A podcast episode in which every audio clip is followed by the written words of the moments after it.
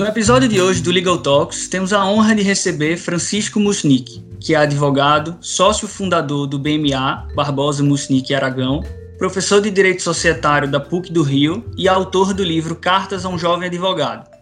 Formado pela PUC do Rio de Janeiro, possui mestrado em Harvard, na FGV e é doutorando na Goethe Universidade de Frankfurt.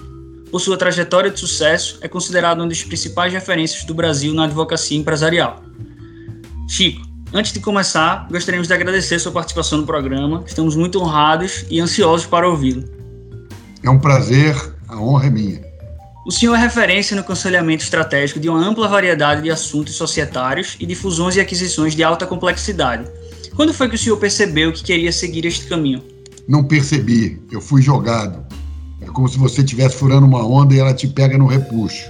Na verdade, eu comecei como advogado fiscal, passei a responder questões societárias, fiz muitas assembleias e depois passei a ser um conselheiro estratégico em hostile takeovers, tanto defendendo do ataque quanto atacando ah, as companhias também. Então, assim, fui jogado, caí nessa e, por acaso gosto muito, mas fui fui dragado para essa para essa área.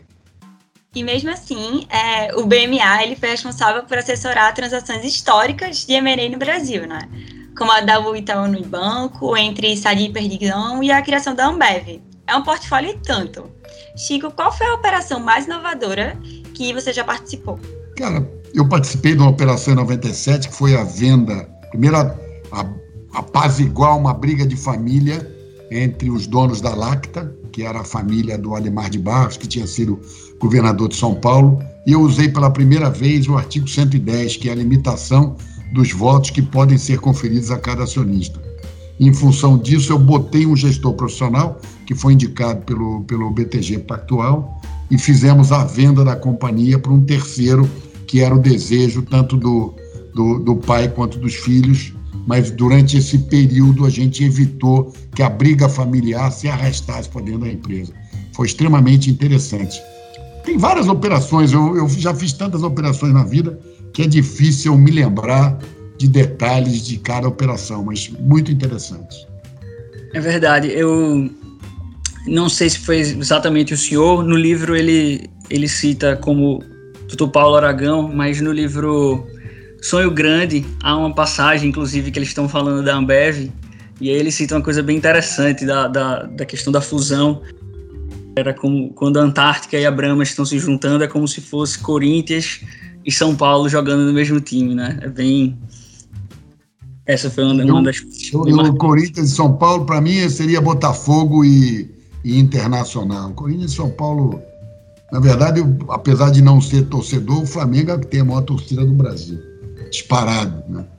Então, assim, é, eu, eu acho assim, essa, essa operação da fusão né, brasileira de duas grandes cervejarias, no fundo, no fundo, ela foi idealizada pelo meu sócio Sim, que levou a operação. Foi a primeira vez que se usou o artigo 252, que é a criação de uma subsidiária integral através de incorporação de ações. Uma operação pioneira, nunca tinha sido feita e depois passou a ser um padrão em grandes operações de fusão e aquisição. E o Jorge Paulo, Beto e o Marcel uh, reconhecem nesse livro Sonho Grande essa genialidade do meu sócio. O BMA é um escritório incrível.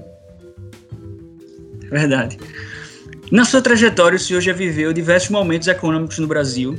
Na década de 90, por exemplo, tivemos as privatizações, chegamos até o crescimento econômico do final dos anos 2000 e do início da década de 2010. Hoje nós vivemos um novo cenário decorrente não só de uma crise econômica que já estava estabelecida, mas também de uma crise sanitária causada pela Covid-19. Levando em consideração estes momentos, quais são as suas perspectivas de futuro e o que é que podemos e quais são as oportunidades que podem surgir? Eu acho que o Brasil precisa fazer três reformas que eu considero importantes. Primeiro, o voto distrital, depois a reforma administrativa. A gente é comandado por uma burocracia que não pensa o país, pensa nela. E a terceira é fazer uma reforma fiscal, que eu também acho extremamente importante.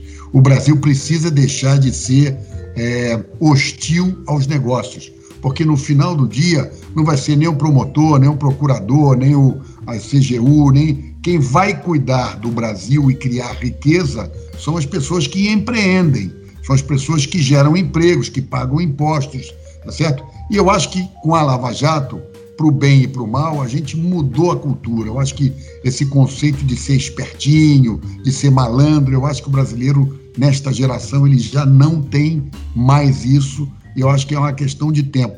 Eu acho que vão ter grandes oportunidades, principalmente na área de concessões de serviços públicos e privatizações. Então, acho importante. O Brasil ele tem um, uma pujança, uma força interna que, a despeito dessa hostilidade aos negócios, ele consegue sobreviver. Eu tenho esperança que o ano que vem seja um ano bom para a economia e para nós advogados. E nesse contexto, o senhor é bastante conhecido por seu poder de negociação e principalmente por pensar rápido e resolver embates. Eu imagino que ao longo destes 40 anos de profissão devem existir muitas histórias marcantes. Poderia compartilhar alguma com a gente?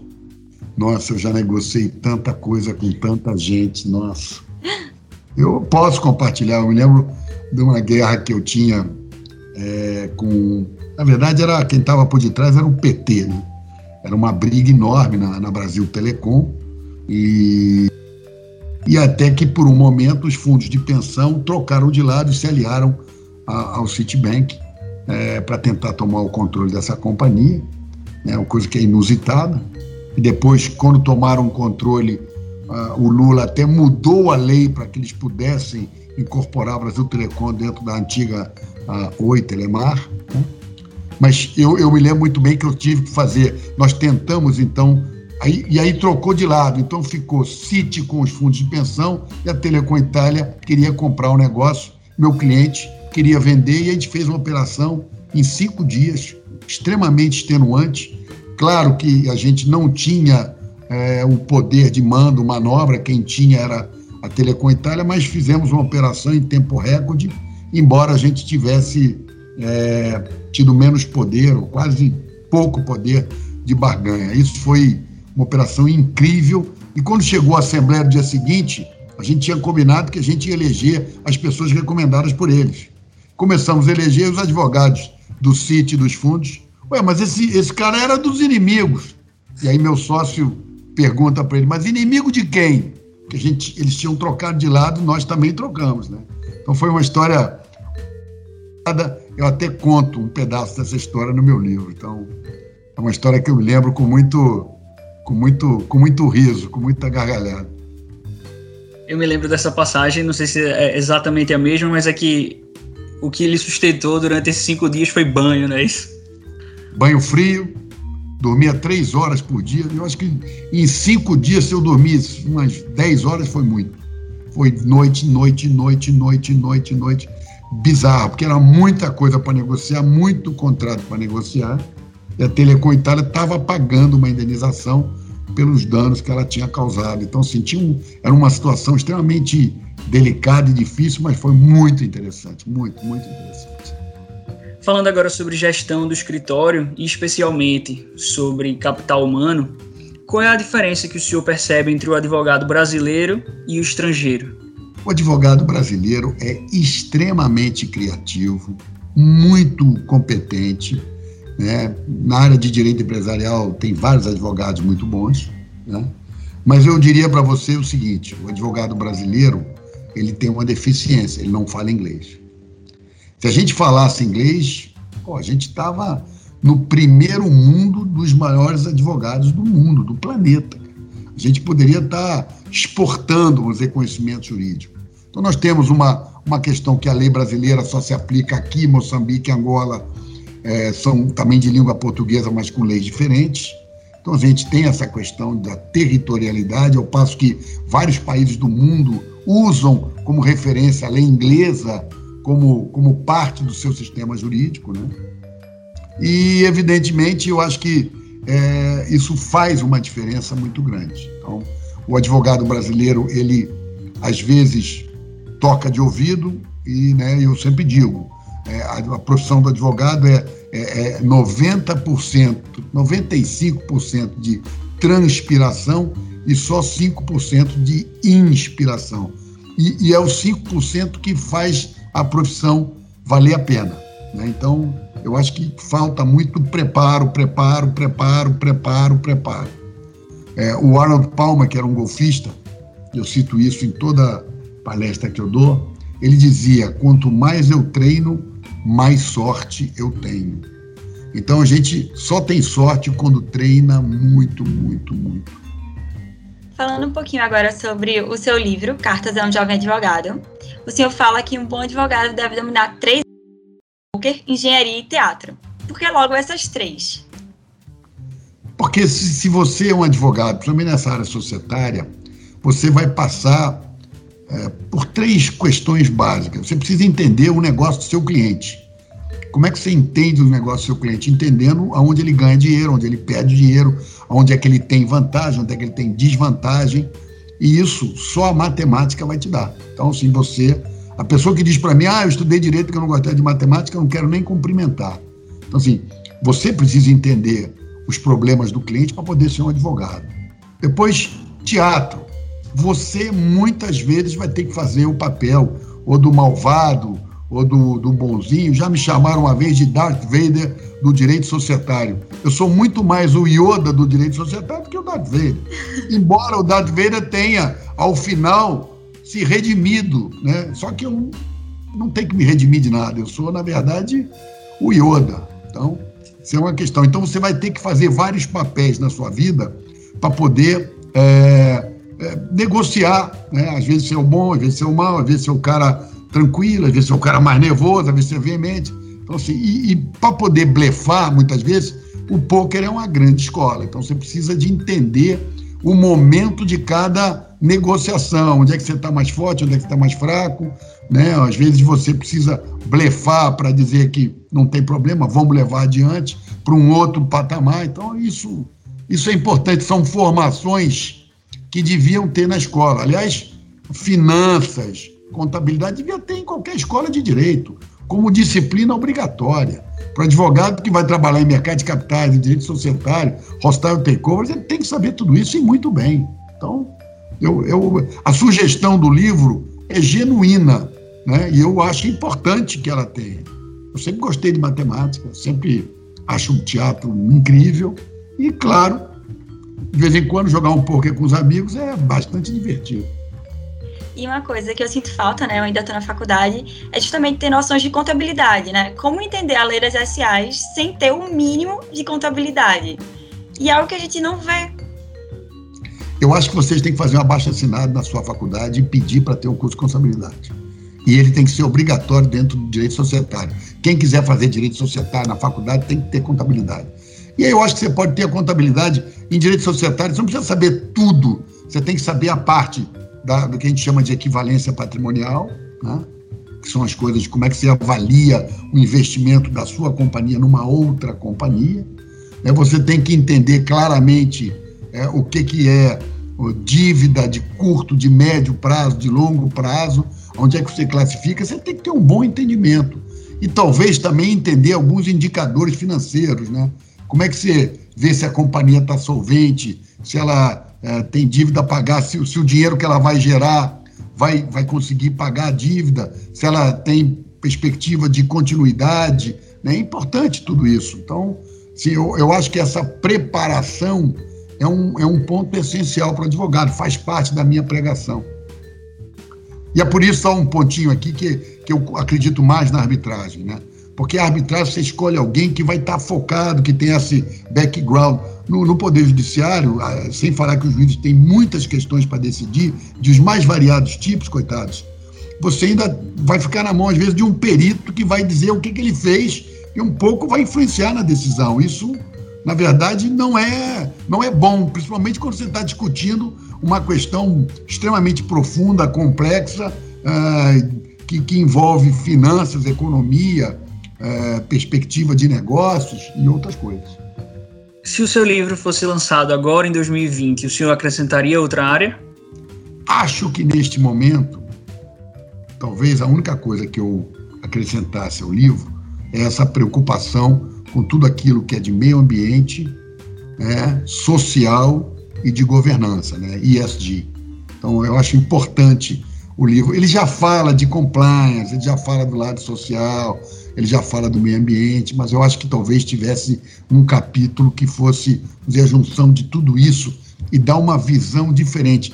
A lei das SA, ela já tem é, um, um, dispositivo que é claro, aonde ela cuida é, disso de uma maneira extremamente objetiva, que é no artigo, parágrafo único do artigo 116. O acionista controlador deve usar o poder com o fim de fazer a companhia realizar o seu objeto e cumprir sua função social. É claro que ele não está dizendo que ela tem que dar doação para todo mundo, né? mas tem uma função social de, de, de permanecer correta e tudo. E bem, e tem deveres e responsabilidades para com os demais acionistas da empresa, os que nela trabalham e para com a comunidade em que atua, cujos direitos e interesses deve lealmente respeitar e atender. Os caras que fizeram a lei das SA eram gênios. O Bonão Pedreiro e o Lamy eram gênios, cara. Os caras tinham uma visão inacreditável do futuro, do que que qual eram as obrigações. Isso não está transformando em casa de caridade uma companhia, não. Ao contrário, o objetivo dela é perseguir o lucro, mas ela dá uma dimensão diferente ao acionista controlador e indiretamente aos administradores desta companhia. Aproveitando para explorar essa temática, o que o senhor diria especialmente aos jovens advogados que querem explorar a área empresarial? Quais são as oportunidades e os desafios hoje no mercado? Bom, primeiro, eu não cumprimento nem ninguém que não fale inglês, porque hoje o, o mundo dos negócios fala o inglês. E não creio que vai falar chinês, tá? Ele vai continuar falando inglês, porque na China também se fala inglês. Então, assim, inglês, Matemática, você quer trabalhar na societária, como é que você vai entender?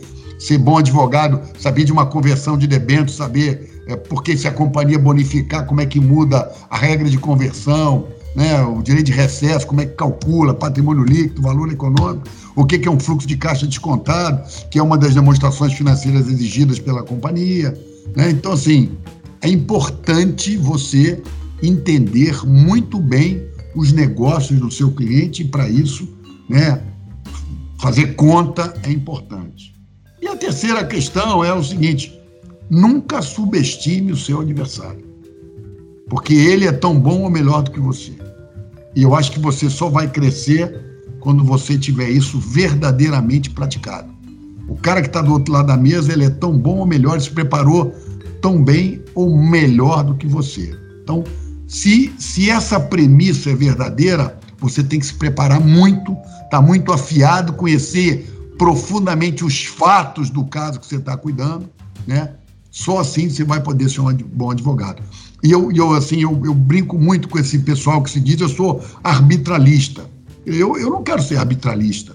Eu quero conhecer os fatos do caso do meu cliente, o direito substantivo, direito material, e depois eu vou saber qual é a regra da Câmara dele, porque isso é irrelevante no momento para você defender. Depois, pode ser que um recurso ou outro seja é, realmente sem ter, mas ninguém é bom advogado se não conhece direito substantivo e profundamente conhece os fatos do caso do seu cliente. Ninguém vai a lugar nenhum se não for assim. Fazendo um paralelo com estas questões e com um dos capítulos do seu livro, que o senhor fala sobre a OAB e mais especificamente sobre o exame da ordem, eu vi há alguns dias um post no Instagram de Felipe Santa Cruz, o presidente nacional da OAB, em que ele indicou que o Brasil tem aproximadamente 1,2 milhão de advogados. Na qualidade de professor, esse é um fato que a gente não abordou no programa, mas na qualidade de professor e de sócio de um grande escritório, como é que o senhor avalia este número? Eu avalio como um número grande. O Brasil tem mil e tantas faculdades de direito, os Estados Unidos tem 200, e nos Estados Unidos você tem é, para cada para cada mil mil é, habitantes você tem como é que é a conta? São 320 milhões de habitantes. Tem cinco advogados tem quatro advogados por mil habitantes. Quatro no Brasil você tem 210 milhões você tem cinco advogados por cada mil habitantes e nos Estados Unidos tem 300 ou 200 e tantas faculdades de direito, e aqui mil e tantas. O que, que eu acho? O exame da ordem ele tem que ser o mais cascudo de todos. Tem que ser muito difícil, muito, exigir muito para que uh, só entrem na profissão realmente aqueles que são profundos no seu conhecimento, se expuseram a estudar muito, gastaram noites e horas de sono estudando para se preparar. Porque qualquer pessoa que, que quer fazer a profissão, que nos preparou, etc. Tal, contribui para piorar a profissão. A gente só quer gente boa na profissão, a gente só quer gente preparada, porque isso melhora o nível da profissão de uma maneira global, entendeu? Então, eu, eu diria que o Felipe tem razão de ficar assustado. Então, para mim, eh, eu me lembro, tinha muita gente que queria acabar com o exame da ordem. Né? Então, assim, eu, eu sou a favor de um exame da ordem dificílimo. Muito difícil. Eu não me lembro com precisão os dados, mas eu acho que há um ano a, a taxa de, de pessoas que passavam na, na ordem era de 86%. Então, isso havia uma grande diferença entre os, a, a, as regiões, entre Nordeste, São Paulo, por exemplo, e Pernambuco, por exemplo. E eu vi que em, em alguns estados, nos Estados Unidos, no Bar Exam, passam somente 5% das pessoas. É uma a dificuldade que há nesses exames nos Estados Unidos é, é, é bem relevante em comparação à nossa, de fato. Meu filho fez o bar de Nova York, que é dificílimo e realmente é um funil. Eu, eu, eu sempre digo no escritório o seguinte: o escritório ele tem uma porta de entrada muito pequenininha, mas tem uma porta de saída muito grande. Então, o exame da ordem ele devia ter uma porta micro. O cara tem que se mexer muito para entrar naquela porta. E, e eu acho que isso é a única maneira de proteger uma enxurrada de caras que vão saindo das faculdades, faculdades que às vezes não têm, vamos dizer, o rigor científico que é necessário para formar bons advogados. Então, tem muita gente que está atrás do diploma, então eu, eu acho que isso não é bom para a nossa profissão. É verdade. Encaminhando agora para o final do programa, nós preparamos um bate-bola. São perguntas rápidas e respostas rápidas para a gente fechar. Um hobby. Bicicleta. Um livro que todo profissional do direito deve ler. A Relíquia de Essa de Queiroz. Um profissional que admira, independente da área. Nabor Bulhões, o maior advogado vivo do Brasil. Se não fosse advogado, o que o senhor seria? Advogado. Uma conquista que o senhor se orgulha. Da formação do BMA junto com outros colegas. Esse trabalho de equipe é importante para você construir as coisas bacanas na vida. É, ninguém, ninguém constrói nada sozinho. Então, eu acredito muito no trabalho de equipe. É, esse, esse conceito de estrela que brilha, isso não existe. Existem várias estrelas, uma tem uma cor, outra tem outra, mas se elas estiverem juntas, elas realmente vão, vão ter um brilho incrível. E para finalizarmos, qual foi o seu maior aprendizado em todos esses anos de profissão? Humildade. Eu acho que o respeito ao seu colega, você achar que ele sempre está melhor preparado que você e tudo. E, e, e, e conhecimento é para a gente dividir, né? Eu não acredito naquele cara que, que lê um parecer e guarda, não divide com os colegas. O sol é grande, cabe muita gente. Então, assim, eu acho que a humildade é uma, uma coisa muito importante e ela fica muito forte a partir do momento que você vai ficando mais velho, porque você ganha mais maturidade. Né? É muito difícil você ser muito humilde quando você é muito jovem, porque o jovem, é, ele às vezes, com conhecimento, às vezes é até um pouco arrogante. Mas, a, mas assim, ficando velho, você, você ganha muitas habilidades e muitas qualidades. Eu acho que a humildade é um, é um, é um, é um ponto importantíssimo na nossa profissão e leva todo mundo que a pratica muito longe. Eu, o Bolas Pedreiro é um feito humilérrimo, o Lami idem, são pessoas com uma genialidade sensacional. E eu que sou advogado societário raiz, né? meu livro meu livro de cabeceira é o, é o Direito das Companhias do Bulhões Pedreira, é, eu acho muito importante isso, porque são só os grandes é que conseguem ser verdadeiramente, genuinamente humildes. Chico, muito obrigada pela sua participação. É, como o Lucas mencionou no início do programa, é uma honra para nós recebermos um advogado que nós todos admiramos. E para mim, como uma jovem advogada, é, esse podcast é sem dúvidas uma aula. Olha, obrigado pela oportunidade. Sempre que convidado, terei o maior prazer. Tudo que for ligado ao conhecimento, pode me chamar, porque eu acredito nisso, eu pratico nisso, eu sou professor há 40, vai, ser, vai fazer 40 anos que eu dou aula na PUC e dou aula em outros lugares também, mas a PUC, então, é, é há bastante tempo. Então, sim, eu queria agradecer a todos vocês, mandar um abraço para os meus amigos aí é, de, de Pernambuco, é, o Paulo Caribé, o Tânei Farias, o, o Carlos, que também que me convidou gentilmente. Então, assim, muito obrigado. Eu me sinto muito honrado ter sido escolhido por vocês para bater esse papo, com muita franqueza e de uma maneira muito genuína. Muito obrigado, a gente fica muito feliz, de verdade, com, com tanto com o programa quanto com as palavras. Obrigado.